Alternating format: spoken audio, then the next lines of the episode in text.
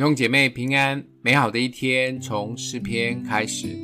诗篇五十五篇九到十五节：主啊，求你吞灭他们，变乱他们的舌头，因为我在城中见了强暴增进的事。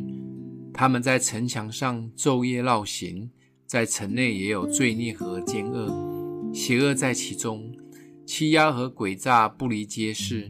原来不是仇敌辱骂我。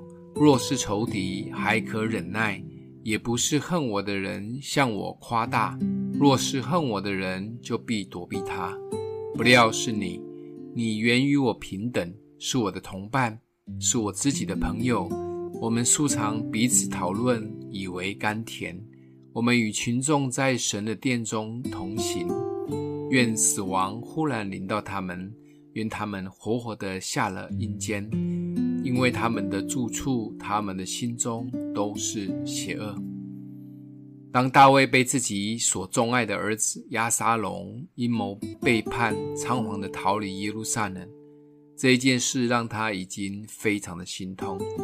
而接下来更晴天霹雳的是，他最信任、曾经与他并肩作战、经历过患难、常常聊心事、一起享荣耀。一同敬拜神的知己好友亚西多弗，也跟着亚沙龙一起来谋反背叛他。而这一句的“不料是你”，表达出大卫心中的惊讶、愤怒、伤痛，根本没有办法接受。想一想，我们是否也有曾经很信任的弟兄姐妹，平常都弟兄来姐妹去，开口闭口都是亲爱的家人。而且觉得基督徒应该都很善良，不会搞外面社会那一套双面人的策略，但没想到却真的被最爱的家人背后说闲话捅了一刀。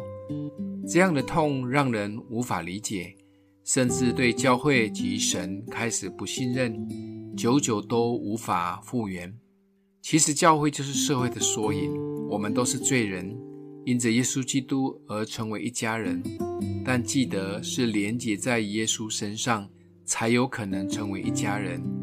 如果没有连结在耶稣，伤人或被伤都是很自然的事，也不用太讶异。